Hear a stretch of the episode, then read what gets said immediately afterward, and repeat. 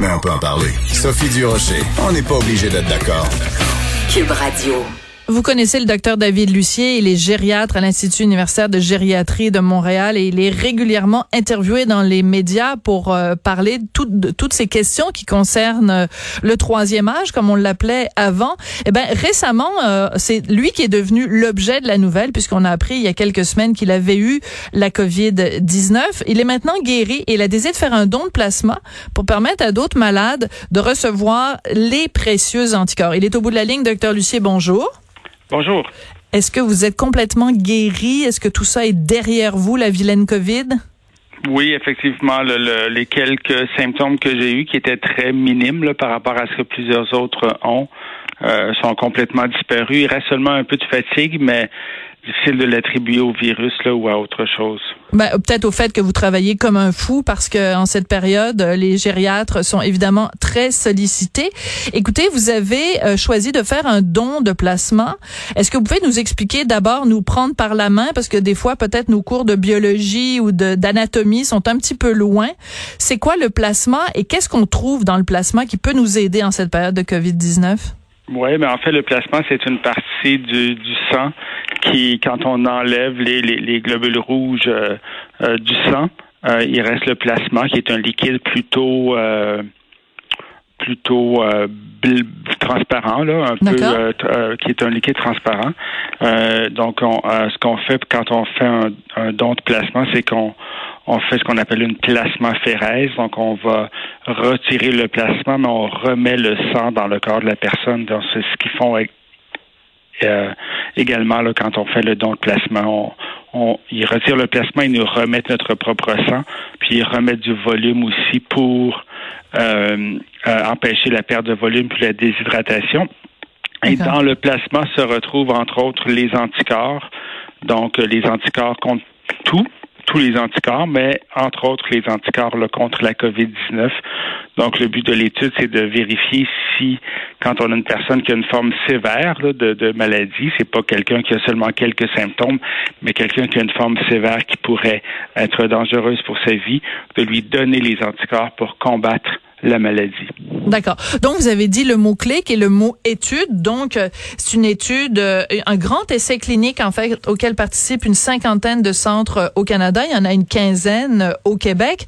Donc, on est, on nage un peu dans le brouillard. C'est-à-dire qu'on pense que peut-être le fait que vous et d'autres donniez le plasma, que ça peut transmettre, en fait, les anticorps qui vous, vous ont été utiles, qui peuvent être utiles à d'autres.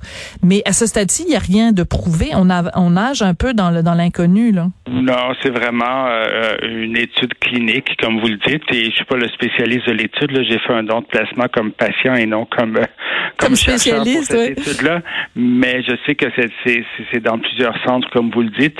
Euh, on donne du placement de quatre personnes différentes, donc probablement pour ah. avoir plus d'anticorps, être certain d'avoir plus d'anticorps à une seule personne. Puis à ma connaissance, ça a été fait seulement quelques fois là, ou une fois au Québec jusqu'à maintenant.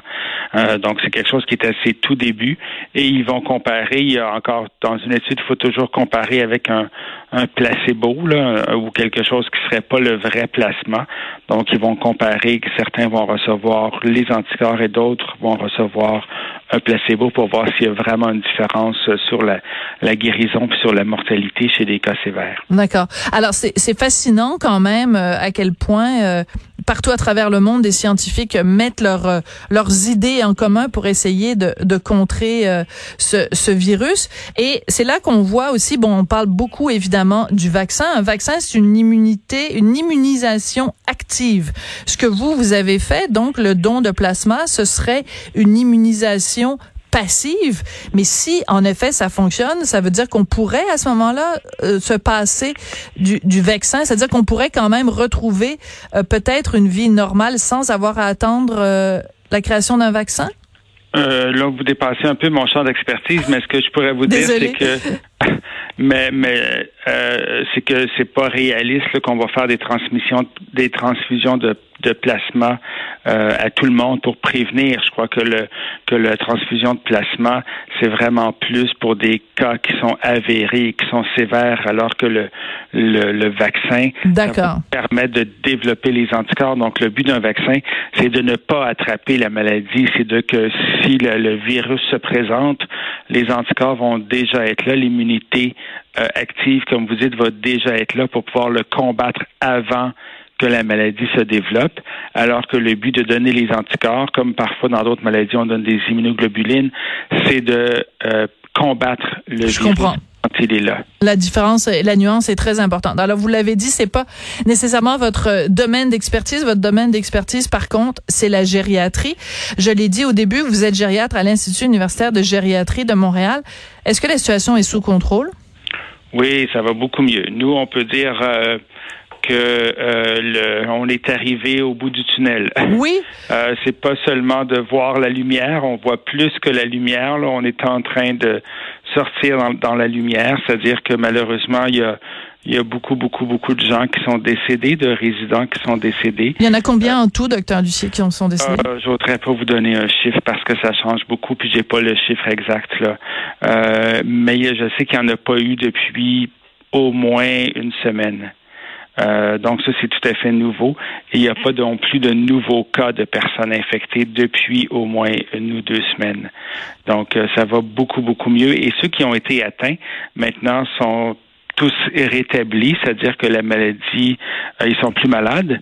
Ils ne sont pas tous guéris parce que pour être déclaré guéri, il faut avoir deux tests négatifs consécutifs, euh, ce qui n'est pas le cas pour tout le monde. Mais il y a personne qui est activement malade, donc on peut être certain à ce moment-ci qu'on n'aura pas d'autres décès qui sont dus à la COVID. Et ça, ça, ça fait beaucoup de bien. La, période, j'ai été absent pendant un mois. Ça a été la période la plus difficile. Hmm. Euh, quand je suis revenu depuis une semaine, euh, on peut dire que là, c'est, on est vraiment vers vers la sortie du tunnel. Est-ce que, euh, d'un point de vue plus personnel pour vous, qui avez vraiment dédié votre votre vie, votre carrière à prendre soin euh, des personnes âgées, le fait que justement la COVID vous ait euh, mis knock-out en au moment où c'était le pire à l'institut, est-ce que ça a été difficile pour vous de vous sentir impuissant, inutile peut-être?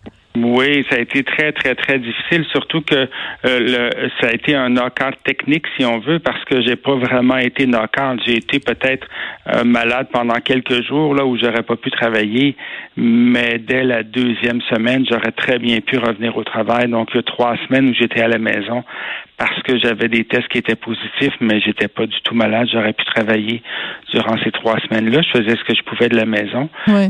Mais euh, c'est très difficile, oui, depuis euh, le, le c'était difficile de d'entendre les collègues qui étaient à bout de souffle. Euh, mm. qui travaillaient très très fort puis de pas pouvoir aider parce que je suis évidemment pas le seul médecin et surtout pas le seul employé. Il y a eu plusieurs infirmières, plusieurs préposés aux bénéficiaires, ergothérapeutes, physiothérapeutes, euh, agents de sécurité, réceptionnistes, toutes les, les, professions et les corps d'employés. Euh, il y a des gens qui ont été atteints. Donc, ça a été très difficile, oui, de ne pas pouvoir aider pendant la période qui était la plus critique. Vous nous dites que euh, depuis une semaine, il n'y a pas de, de, de nouveaux cas euh, et qu'il n'y a pas de décès non plus. Vous nous dites que la lumière, c'est plus que la lumière au bout du tunnel, c'est vraiment un, rayon de soleil euh, d'une certaine façon. Euh, est-ce que euh, c'est trop tôt pour faire une sorte de bilan euh, de ce qu'on aurait pu mieux faire à l'Institut de gériatrie? Parce qu'il y a un moment donné où c'était vraiment, la situation était vraiment critique. Des leçons à, retenir aussi pour la suite des choses, docteur Lucien? Je crois que c'est la même chose qui a été qui a été le même problème partout. On, on, on l'a dit plusieurs fois. C'était le, le fait qu'au début, on, le, les CHSLD n'étaient pas préparés, les hôpitaux de soins aigus étaient préparés, les CHSLD ne l'étaient pas.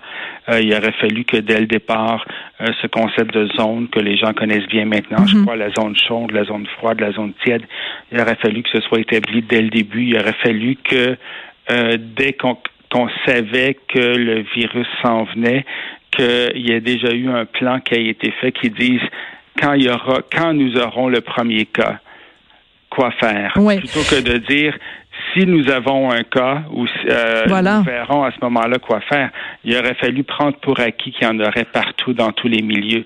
Et de déjà savoir quoi faire quand le cas arriverait, que, que le plan s'active immédiatement euh, et automatiquement.